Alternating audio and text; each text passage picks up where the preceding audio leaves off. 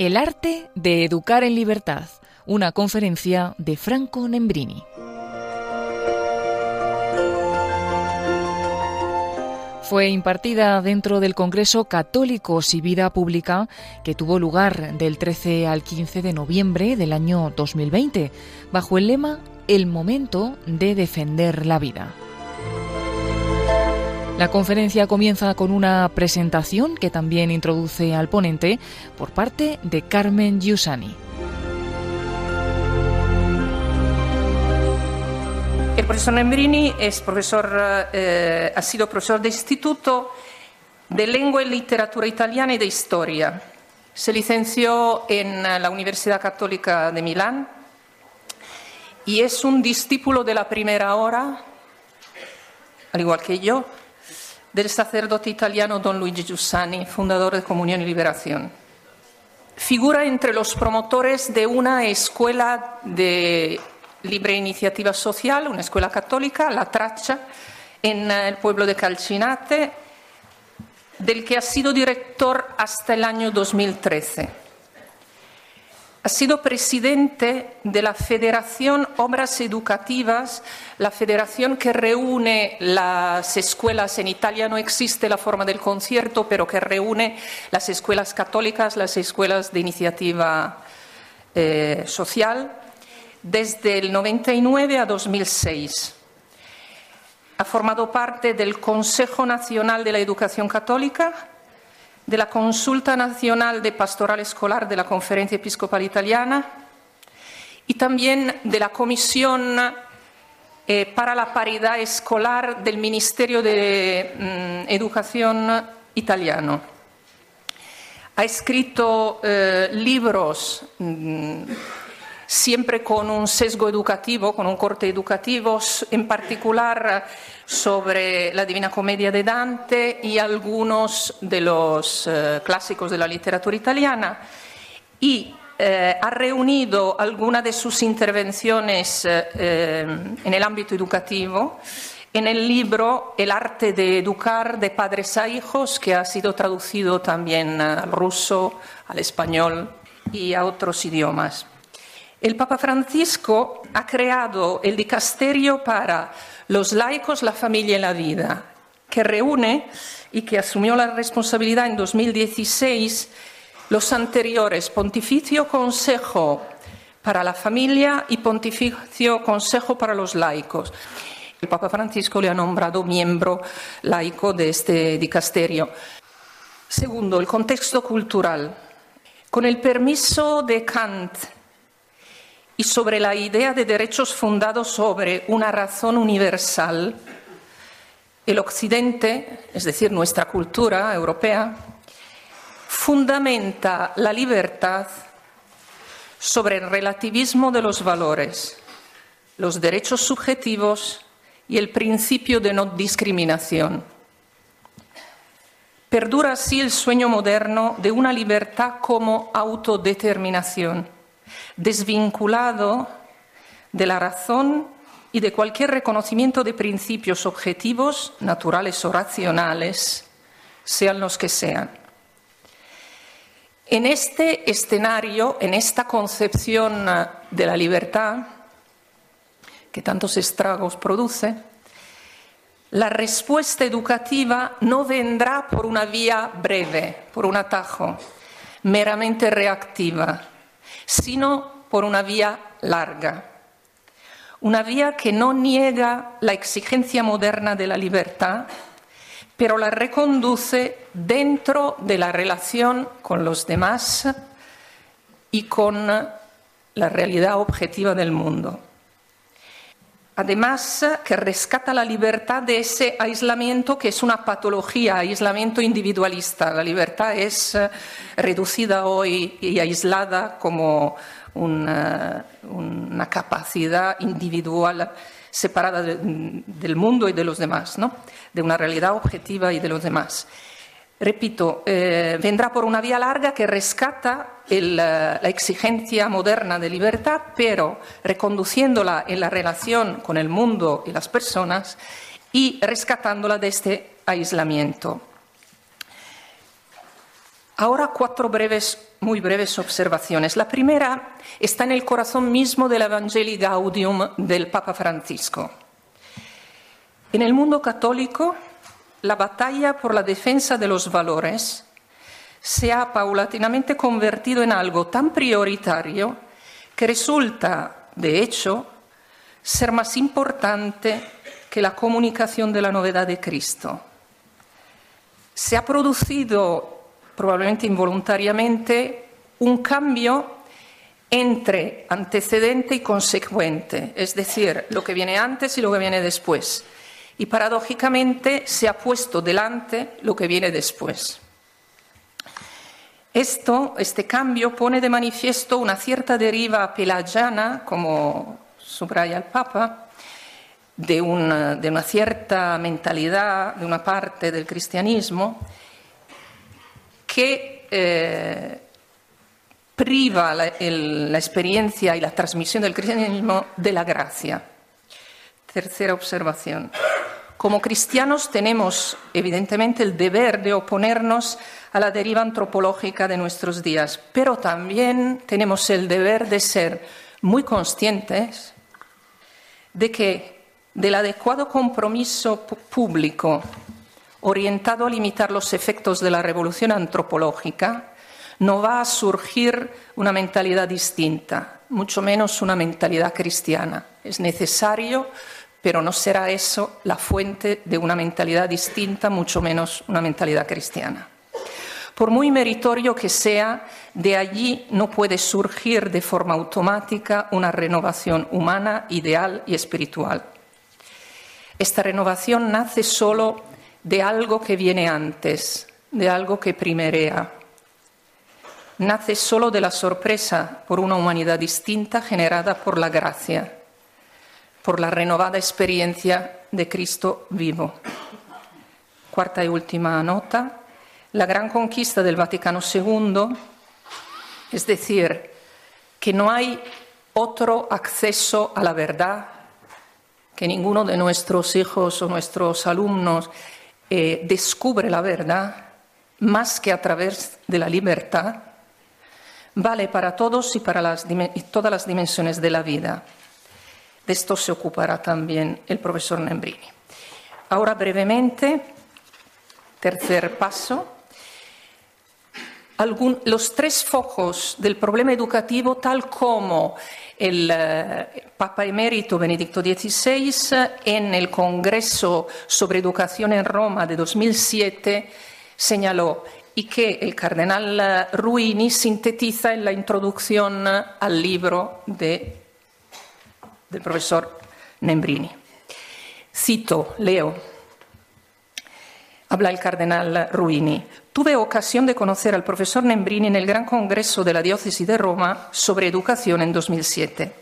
Ese día el Santo Padre, Benedicto XVI, había intervenido recordando a todos los presentes tres cosas que en primer lugar la educación, y especialmente la educación cristiana, exige esa cercanía propia del amor. Lo primero que exige es esa cercanía propia del amor. Después dijo que la relación educativa es un encuentro entre libertades. La libertad del profesor, la libertad del, del alumno, del discípulo esa cercanía propia del amor, un encuentro de libertades y, en tercer lugar, habló de la necesidad de una pastoral de la inteligencia.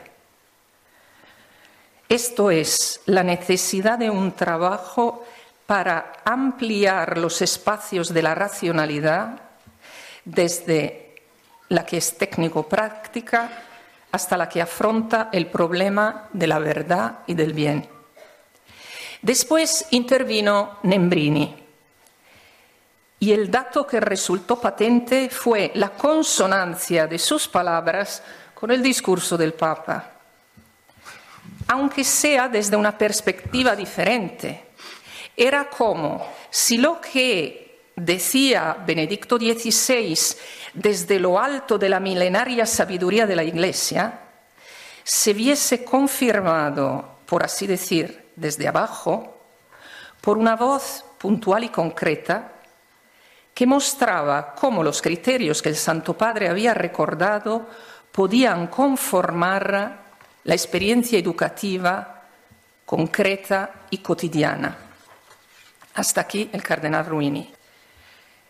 La suya es una fecundidad ciertamente vinculada al arte de educar en libertad, como reza el título de su conferencia. Además, pensando en lo que caracteriza el contexto actual, caracterizado por un malestar difuso, no solo entre los jóvenes, sino también entre los adultos, al que hay que nombrar como nihilismo existencial, no pensado, no teórico, pero de hecho real, ¿no? Más o menos solapado, más o menos advertido conscientemente. Cayendo en la cuenta de esto y viéndolo en las relaciones, me he preguntado simplemente qué es lo que puede estar a la altura del desafío educativo de un vacío existencial, de un nihilismo existencial. ¿Qué es lo que se demuestra tan eficaz en la acción educativa del profesor Nembrini? Respondo sin ambajes con lo que me sorprendió muchísimo y sonó a mis oídos ya en 1994 cuando lo escuché eh, de labios de don Luigi Giussani y me, sorprendió, me, me sonó absolutamente inesperado, pero que desde entonces sigue certificándose en la experiencia. Por los frutos lo reconoceréis. Entonces oí que don Giussani decía, la lucha contra el nihilismo existencial cotidiano es la conmoción por Cristo vivida en primera persona. La conmoción racional, una conmoción que sigue el descubrimiento de la razón por lo que es Cristo y por el hecho de experimentarlo presente. Este es el corazón pulsante de la pasión educativa del profesor Nembrini y la razón que explica su incansable fecundidad educativa. Estoy muy contento, estoy claramente honrado de esta invitación y aunque la presentación que se ha hecho me pone en gran dificultad. En algunos momentos he estado temiendo que estuviera hablando de otra persona que me gustaría conocer realmente, porque ha dicho muchísimas cosas extraordinarias cuando, en cambio, yo creo que no tengo, lo digo enseguida, no tengo nada nuevo para decir. Es decir, no tengo ninguna teoría pedagógica innovadora para presentar aquí. No tengo respuestas a vuestros problemas. No tengo recetas que os puedan mágicamente solucionar el drama de la educación que vivimos todos. En cambio, lo que sé hacer y la razón del por qué estoy aquí, eh, luego vosotros diréis si es cierto o no. Decía, la razón del por qué estoy aquí es que de educación no es que entienda mucho, no es que sea un teórico muy profundo en ello. Simplemente he visto mucha educación. Eso sí lo puedo decir cuando mis amigos escribieron este libro, recopilando una serie de conversaciones que tuvimos en diferentes escuelas, institutos, yo sugerí como título He visto educar, porque me parecía algo más correcto, que se correspondía más con el contenido y como yo no tenía ninguna teoría para explicar, yo simplemente cuento lo que he experimentado, lo que he visto. Luego la editorial dijo, es difícil ese título He visto educar, no sé, no entiendo por qué es difícil, pero bueno, a mí me parece muy fácil pero era el título que había elegido porque simplemente quería contar lo que mm, he visto, lo que he vivido, en primer lugar como hijo, en segundo lugar como padre y como educador, habiendo impartido clases durante 40 años, he visto muchas cosas. Y lo que intento hacer ahora es algo muy sencillo, es decir, intentar sacar un poco el resultado de estos 40, 40 años con uh, los jóvenes y os digo en síntesis lo que creo haber entendido acerca de la cuestión educativa. Empiezo diciendo que me han impactado sobre todo dos cosas. Cuando voy a sitios a hablar de educación, de escuela, por un lado tenemos una gran confusión. Una confusión en el sentido de que lo digo con mal igual, pero voy a unos encuentros de asociaciones de escuelas con profesores, instituciones, etcétera, pero al final cuando eh, empiezan a hablar de educación hablan mal de la familia. Cuando voy a conferencias de asociaciones familiares, al final es como si se encontraran allí para hablar mal de la escuela. Y si en algunos casos hacen una conferencia juntos es para hablar mal de la sociedad o incluso de los jóvenes. Basta, ya está, yo ya no puedo aguantar esto porque es como si estuviéramos dando siempre vuelta alrededor del problema sin detectarlo realmente. Por un lado es eso, por otro, yo creo que mi temor es que haya una mentira, una mentira que queremos realmente mantener en cambio, lo primero que me gustaría deciros es hacer un llamamiento. Eh, es algo que hago siempre para la verdad. Necesitamos verdad. Hemos estado mintiendo por demasiado tiempo, por lo menos en Italia, pero Creo que desde ese punto de vista hemos estado viviendo unas temporadas y dificultades muy parecidas o idénticas, por lo tanto creo que puedo afirmarlo también por lo que atañe a España, porque he visto que eh, es cierto también en Kazajstán, en eh, Bielorrusia y en África, por lo tanto aquí tiene que ser cierto también. Hemos estado mintiendo por demasiado tiempo, durante demasiado tiempo, precisamente en la cuestión educativa. Y cuando afirmo que necesitamos un gran acto de valor, una afirmación de verdad, es simplemente acerca de todo esto. Es decir, intentemos parar un momento y preguntarnos qué es la educación. Porque es como si eh, lo diéramos por sentado, es como si todos supieran qué es.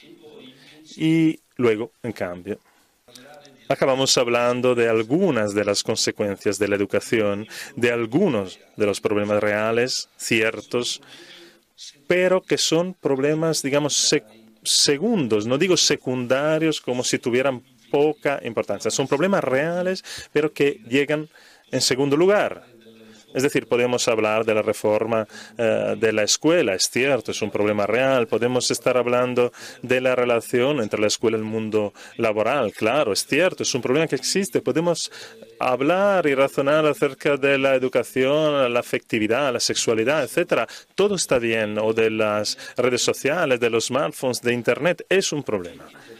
Y es cierto que son problemas, pero son problemas que llegan en segundo lugar. Es decir, yo creo que podremos enfrentarnos a ellos si los podemos ordenar. Podemos atribuir el justo peso a estos problemas con relación a lo que es la educación. Porque de otra forma, siguiendo así, vamos a conseguir un solo resultado, es decir, el peor de los resultados es el miedo a los padres. Otro aspecto, otra cuestión que me impacta es que desde hace unos años parece ser que la característica a nivel emotivo, a nivel psicológico de los padres sea el miedo, el miedo de los eh, miedo a los hijos, miedo a la educación, miedo a la responsabilidad, miedo al mundo. Un miedo que se traduce incluso en el miedo a tener hijos. ¿Cuántas veces hemos estado escuchando el chiste, en un mundo así, ¿cómo podemos eh, engendrar hijos? Es una blasfemia contra Dios, contra el hombre y contra todo, claramente. es la negación de toda esperanza y de todo bien. Para poder ganar en contra de este miedo, hay que ordenar las cosas empezando desde el principio. Por lo tanto, lo que quería hacer, ¿voy bien? ¿Voy bien? ¿Está bien? No, porque me está... Siempre estoy muy violento, así que... Porque estoy intentando eh, dar, eh, conseguir el objetivo que, que queremos. Es decir, ahora os voy a explicar cómo entiendo yo la educación. En primer lugar, es algo simple. No es fácil, pero es simple. Dejemos de creer en lo que la sociedad nos quiere decir. Hoy en día, para educar, una madre tiene que tener a sus espaldas un equipo completo. Si no tenemos el sociólogo, el dietólogo, el sexuólogo, el psicólogo, el cura, si eres católico, es decir, si no tienes un equipo completo, no puedes educar porque se convierte en algo demasiado complejo, demasiado difícil. Y esta es la primera gran mentira que hay eh, contra la cual hay que luchar. Eh, la educación es algo tan simple que pasa incluso si tú no lo quieres.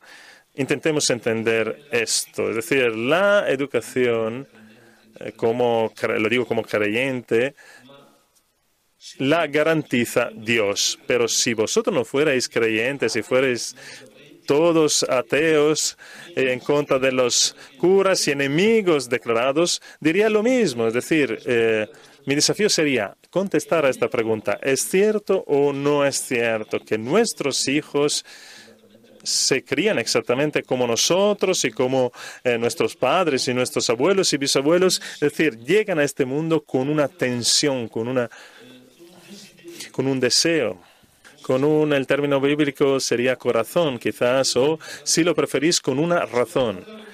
Es decir, llamarlo como queráis, un alma, si queréis, se usaba hace tiempo como palabra para definir esto. Nuestros hijos, decía, vienen al mundo con algo que Dios, o si preferís la naturaleza, nos garantiza. Afortunadamente no somos nosotros quien se lo damos, se lo da Dios. Es un deseo infinito de bien, de belleza, de verdad de algo muy grande para el cual merezca la pena vivir. Porque no es difícil. Dios cuando empezó a trabajar eh, para no quedarse sin hacer nada, dijo, pues hay que hacer algo para construir algo y construyó el universo. Eh, tardó unos días y toda la noche se acostaba feliz porque le gustaba lo que estaba haciendo. Decía, oh, qué bien que me está saliendo esto estoy haciendo, estoy trabajando como un dios realmente.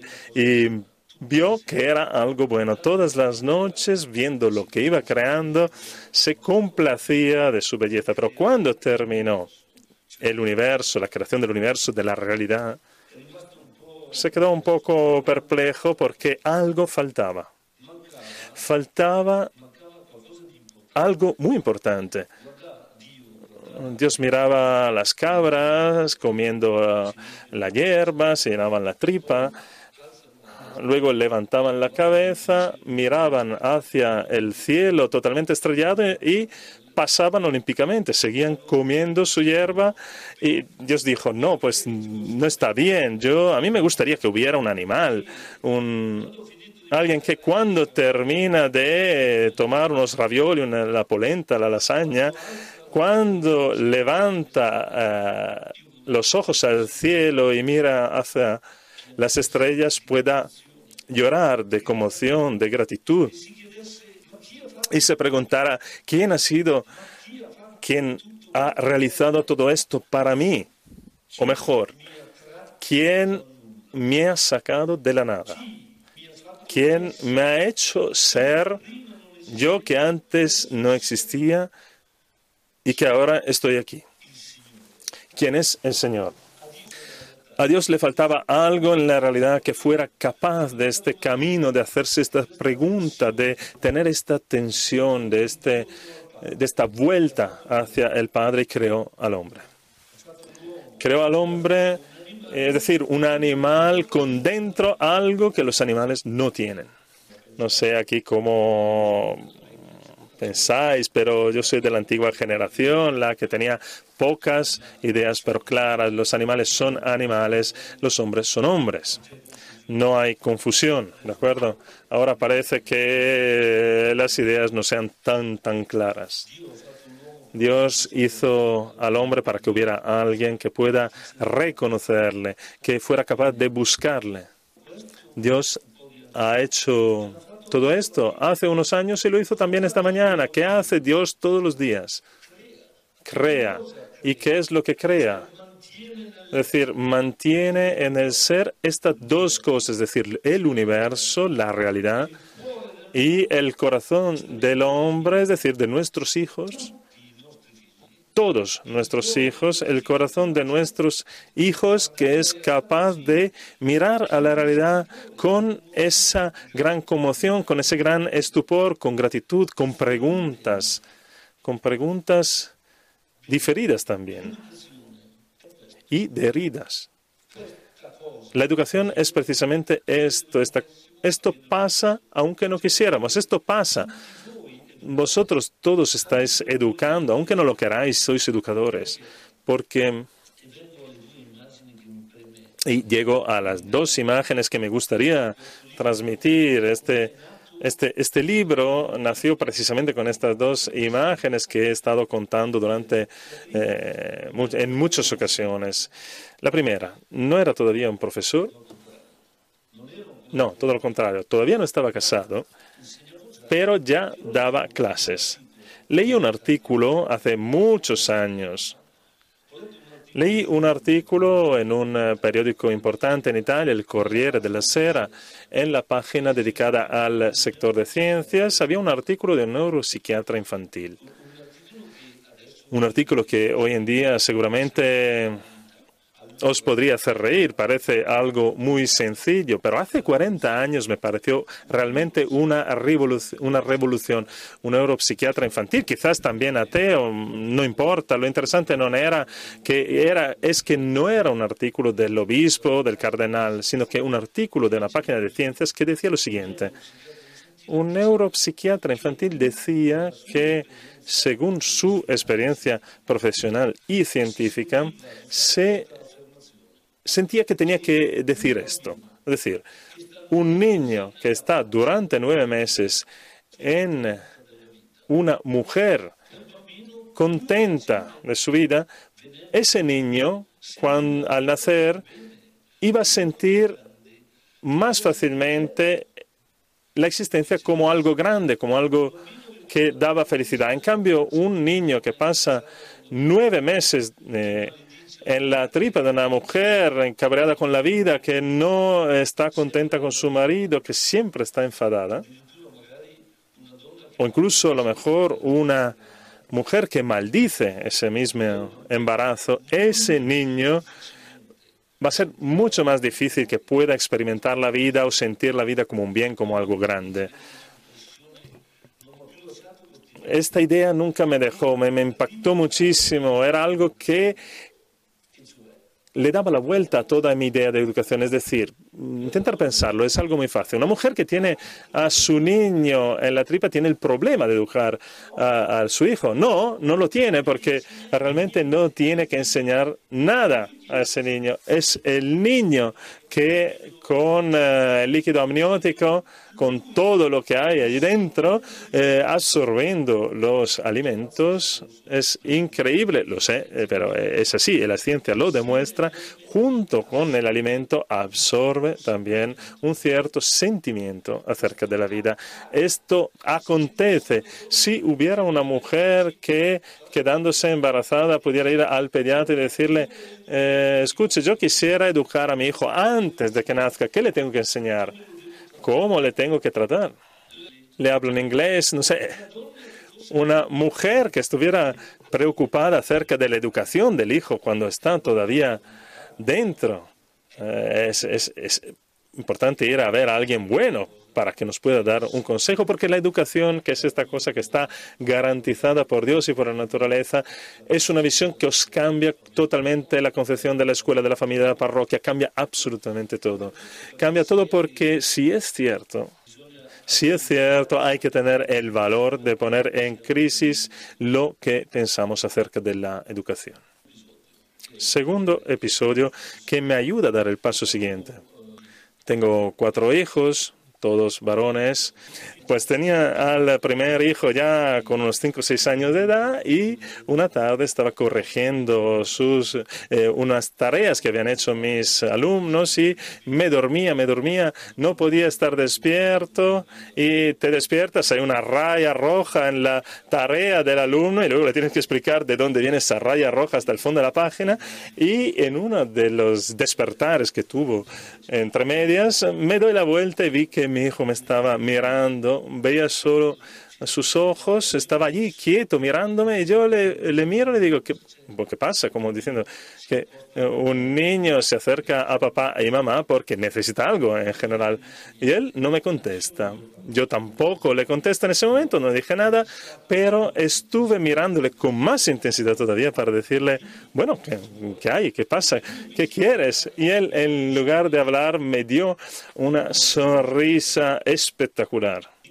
Y yo siempre lo digo, que he nacido como padre ese, en ese preciso instante, como profesor en ese instante, como profesor educador en ese día, porque en ese eh, diálogo sin palabras, mudo, y le pregunto, ¿qué quieres? Simplemente con la mirada. Y él me contesta con una sonrisa es algo que me fulminó eh, esa intuición, ese pensamiento. Era como si mi hijo me estuviera pidiendo papá, asegúrame de que merecía la pena venir al mundo. Y allí entendí que era la paternidad, entendí que era la educación. La educación es ese sentimiento tan positivo de la vida que le transmite un adulto a un niño. No es algo que hay que enseñar, ese es el problema que nos eh, crucifica a todos. No hay que enseñarlo, o está o no está. ¿Lo entendéis? No podemos hablar a los hijos de la felicidad, o eres realmente contento o no lo eres, y los hijos lo saben. Papá, asegúrame que merecía la pena venir al mundo. Y ella entendió que nuestros hijos siempre nos está mirando ya desde el momento en que están en la madre, pero cuando salen del cuerpo de la madre y van hacia el mundo, ¿qué es lo que hacen? ¿Cuál es la labor de los hijos? ¿Cuál es la actividad que están haciendo siempre 24 horas diarias, incluso cuando duermen y tú crees que eh, te has librado? Pues no, te están mirando, te están viendo, les llevas a la guardería y piensas que ya te has librado durante seis horas al día, pero no es así. Te siguen mirando y te miran siempre, es decir, su trabajo los hijos lo hacen y lo hacen bien. El problema es qué es lo que ven cuando nos miran. Las, em, la emergencia educativa no son ellos, somos nosotros. Que, eh, así que hay que dejar de decir mentiras que son simplemente excusas muy tristes de una generación, la mía, que ya no tiene muchas esperanzas para, esperanzas, perdón, para dar a sus hijos. Y este es el problema de la educación católica, especialmente porque una educación que quería eh, ser católica, es decir, llena de contenidos cristianos y al mismo tiempo eh, fuera triste, es algo que no se puede ver realmente, es algo de que tenemos que huir. Así que la educación no es pensar, por ejemplo, en un joven de esta época. Es difícil crecer, ¿eh? es, difícil llegar a ser mayores, porque en casa tienes a tus padres que tienen que enseñarte unos valores. ¿Ok? Bien, todo muy bien. Son todas cosas muy correctas. ¿eh?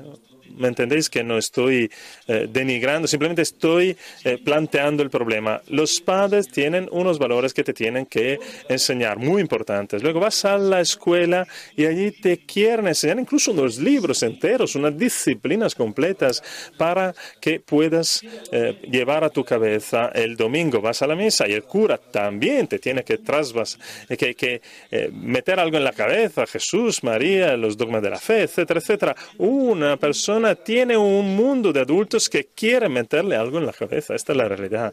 Y esto es terrible. Esta no es la educación. La educación acontece por osmosis, es decir, por imitación.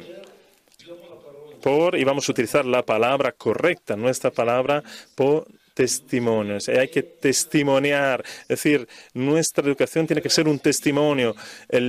Nuestros hijos no. Uh, tienen que sufrir unos largos discursos, unas homilías enormes, unas reglas y unos mandamientos. Tienen que morir de envidia. La regla de la educación es que los hijos tienen que mirar a su padre y a su madre y a los adultos y morir de envidia. Decir, mira qué bien vive mi padre, cómo puede estar tan feliz en un mundo tan difícil. ¿Por qué papá es tan contento? ¿Por qué mamá es tan contenta? Todo está aquí. La emergencia educativa es esta. No hay más cosas que hacer que retomar nuestra vida y preguntarnos para qué estamos gastando esta vida, para qué usamos el dinero, para qué usamos la salud, el tiempo, la inteligencia. Las cosas que hemos estudiado también, claro, son todos talentos que Dios nos ha dado, pero ¿para qué? Como adultos, nosotros tenemos como horizonte el mundo entero o no. Porque si el problema de nuestra vida es educar a nuestros hijos, no está bien. Es muy poco y para los hijos es demasiado. Es decir, tienen a su madre aquí que no les deja eh, volar. Es, eh, es, lo mismo. Funciona también eh, en español. Mío como adjetivo. Hace años un niño eh, de unos ocho años tenía que analizar la frase mi madre me quiere. No, mi madre va a comprar, sino mi madre me quiere.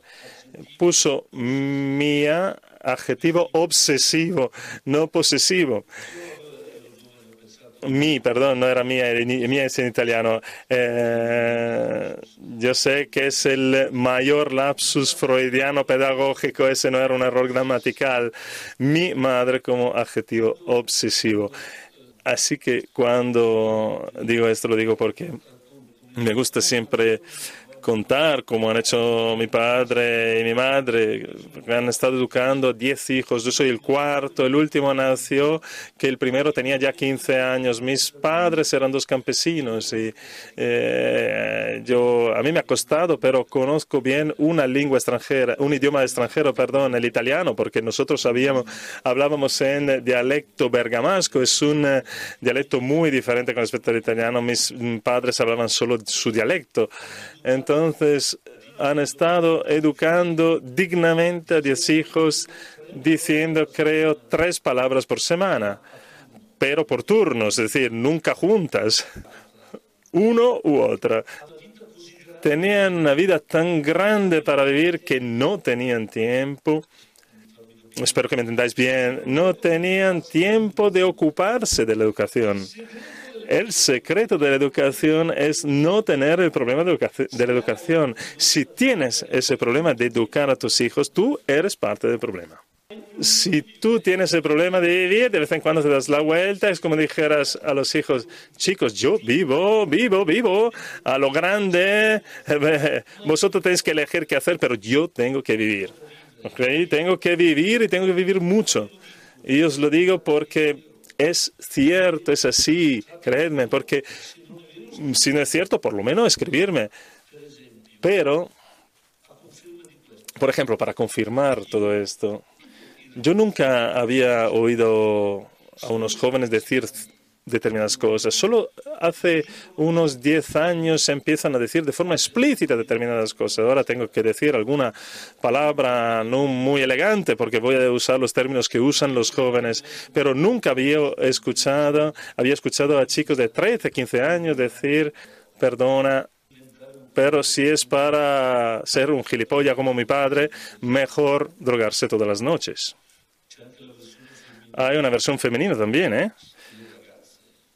Las chicas, si es para estar cabreada como mamá todos los días, siempre enfadada, siempre quejándose, merece la pena drogarse todas las noches, que vamos a hablar de matrimonio, paternidad, maternidad.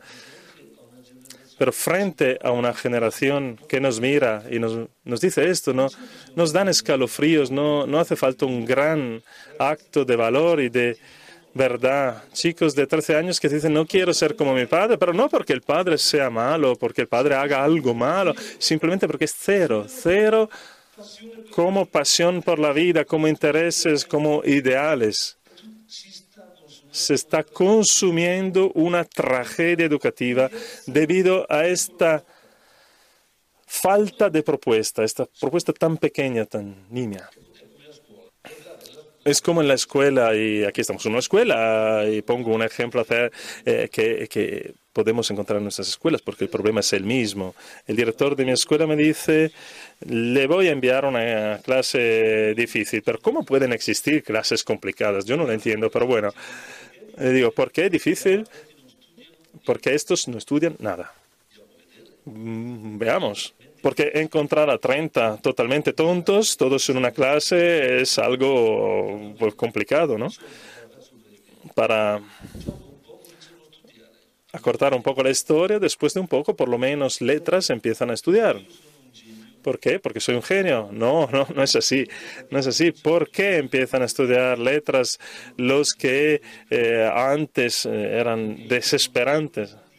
Porque yo no tengo el problema de enseñarles nada. Yo voy allí si leo al poeta Leopardi, no sé si conocéis a Giacomo Leopardi, un gran poeta romántico del siglo XIX que los chicos suelen adorar porque es un desesperado, eh, desesperado como ellos. Y, si leo a Leopardi, que yo aprendí de memoria con 15 años porque cuando entré en crisis empecé a amarle un montón, eh, y empecé a leer qué, qué haces tú, luna en el cielo, silenciosa luna, qué haces en el cielo.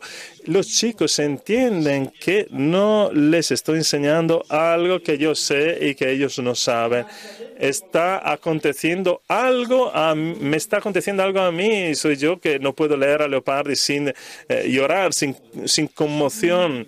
Eh, soy yo quien de repente la clase desaparece y soy yo quien está con Leopardi, estoy yo dialogando con él. Entonces los chicos se dan cuenta que está pasando algo y incluso el más tonto, el más vago, el que no, no, no estaba interesado, levanta la cabeza y dice, ¿qué está pasando aquí?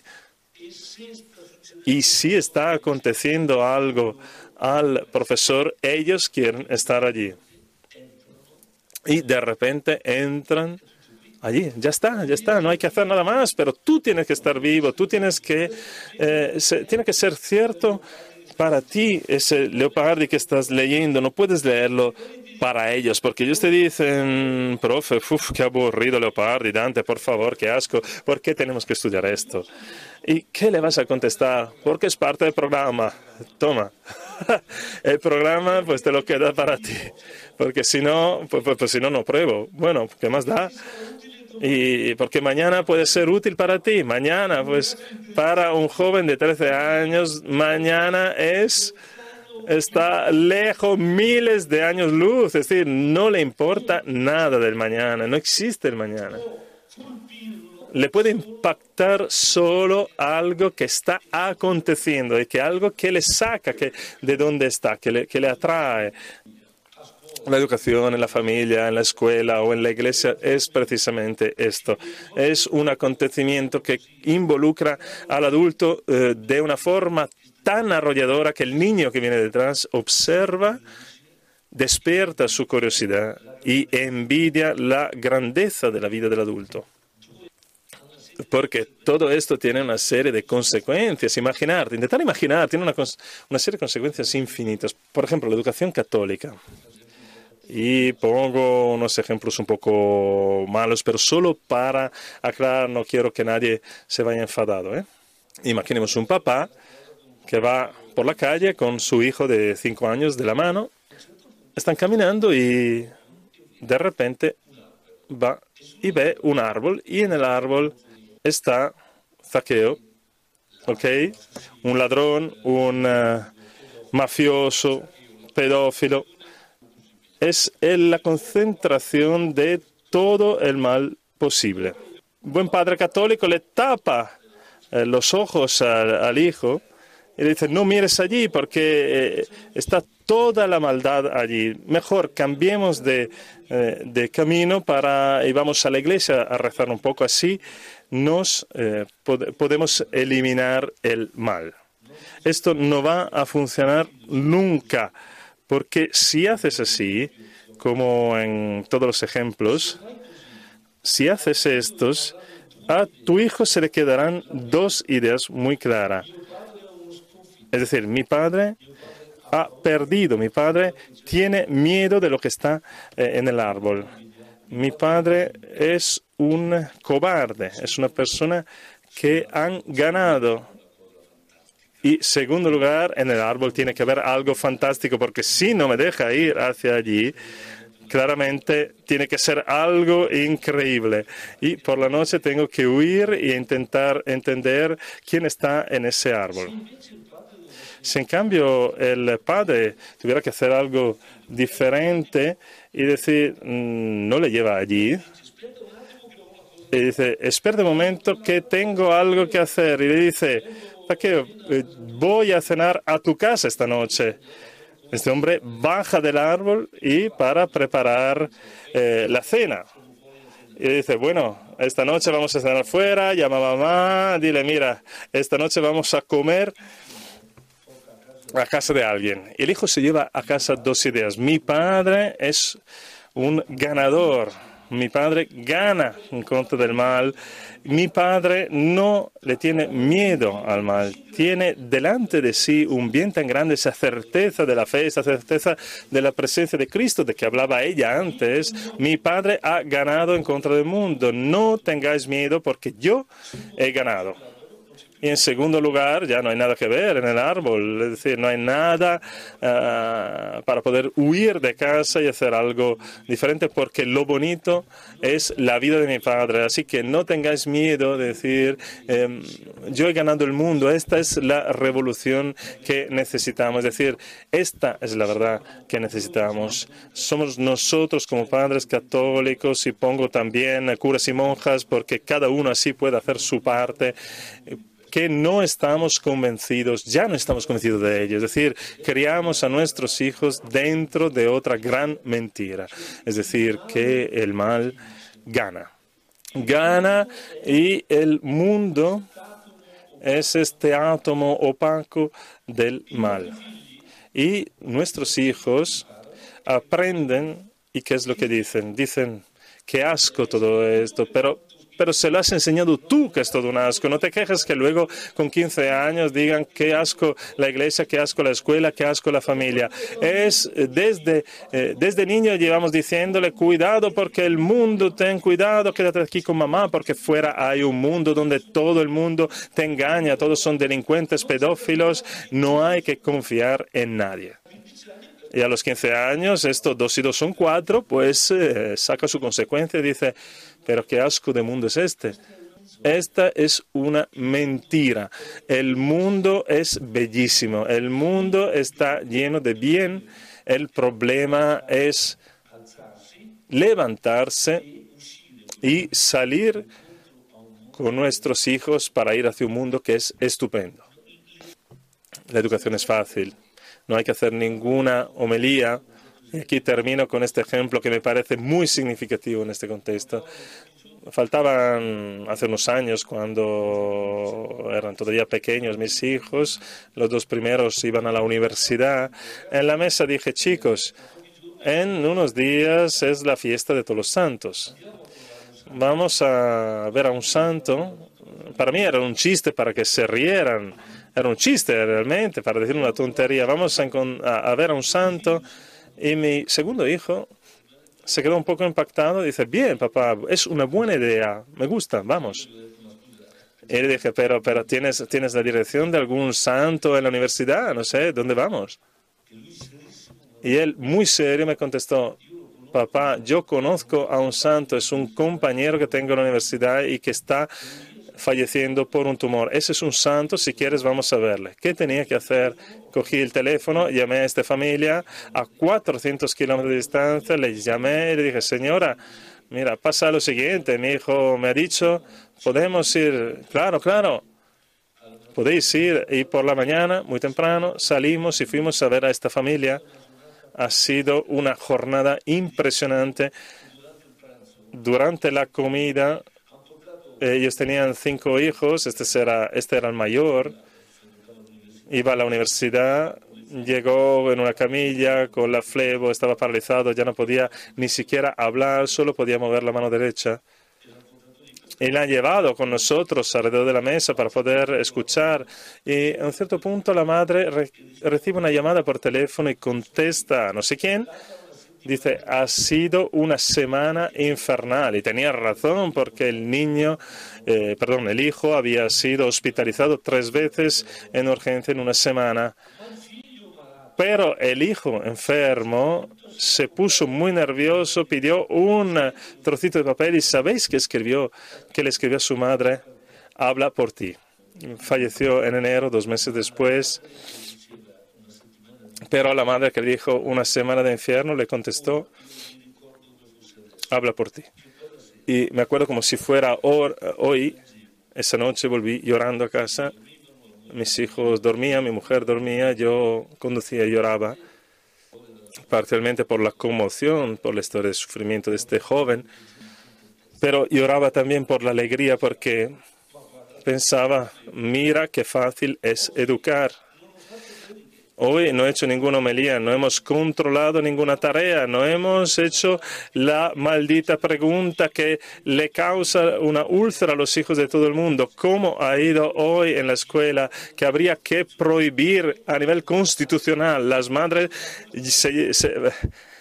Hay que detener a las madres si hacen esa pregunta a los hijos. Es decir, no hemos hecho ninguna homilía, ninguna discurso, hemos, hemos ido simplemente a ver el bien, pero os dais cuenta de cuánto bien hay y cuánto hacemos para convencer a los hijos que todo es un peligro, que todo es un asco, que todo está mal. Confiar en el bien y que vosotros podáis ir a ver por vuestra cuenta y vuestros hijos, en vuestros hijos nacerá esa curiosidad de todo ello.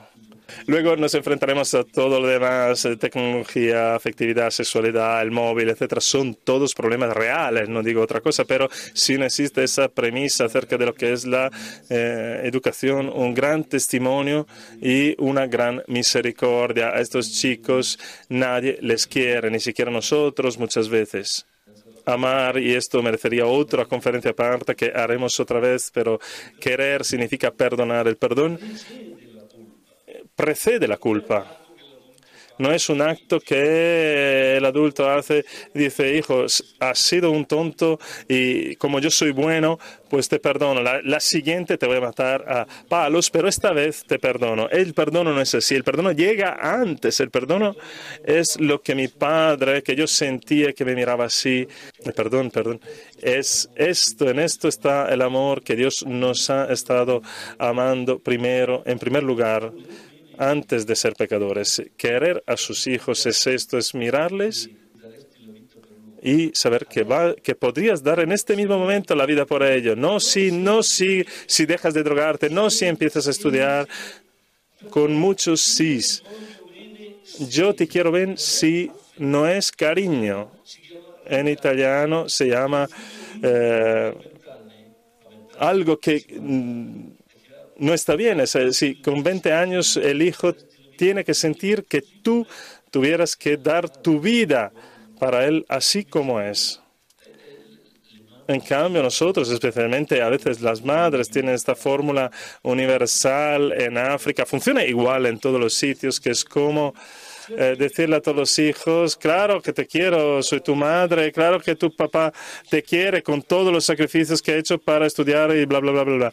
Y ya este es un peso enorme que te va matando pero cuánto bien te quisiéramos papá y yo si tú y la fórmula universal de las madres es esta si tú por lo menos llegaras al 5 en todas las materias, maldita sea que llevas desde los 6 años, que tienes la capacidad, pero que no te implicas. Y casi siempre en todo el mundo te eh, funciona así. Yo te pudiera querer, pero si tú no lo haces y el hijo no siente este amor que nosotros queremos mandar. Lo que graba es como un chantaje eh, que eh, no está bien. Y en cambio, nosotros tenemos que quererle, no sé, hacer como queráis, pero creo que hay que recordar todo ello, hay que ayudarse, apoyarse.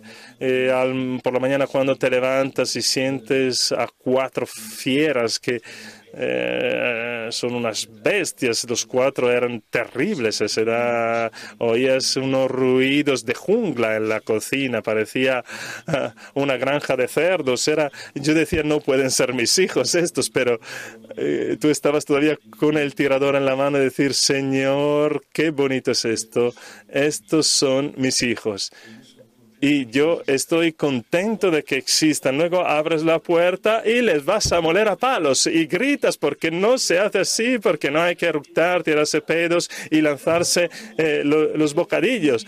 Y luego haces lo que quieras porque tus hijos irán a la escuela y no recordarán que les has insultado porque ellos lo saben y recordarán algo que han misteriosamente oído que antes de abrir la puerta con el tirador en la mano, tú estabas contento de que existieran. Esta es la misericordia, este es el principio de toda educación.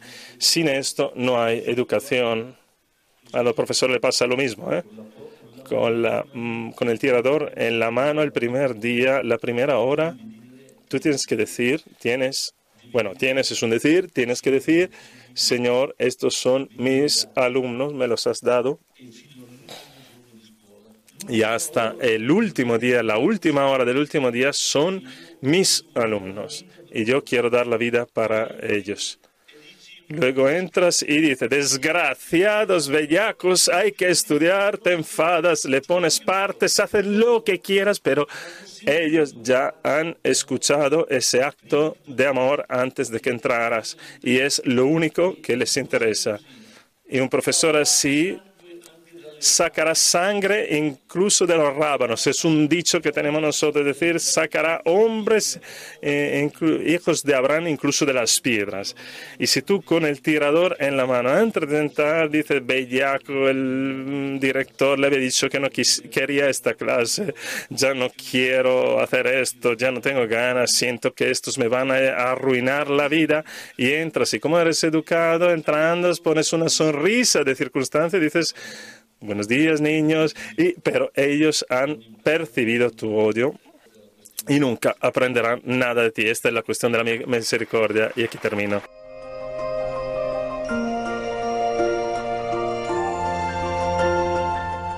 Así finaliza en Radio María esta conferencia de Franco Nembrini titulada El arte de educar en libertad. Es una conferencia que fue impartida dentro del Congreso Católicos y Vida Pública, que tuvo lugar del 13 al 15 de noviembre del año 2020 bajo el lema El momento de defender la vida. Ha comenzado la conferencia de Franco Nembrini, introducida por eh, Carmen Giussani, que ha presentado esta conferencia y ha introducido al ponente.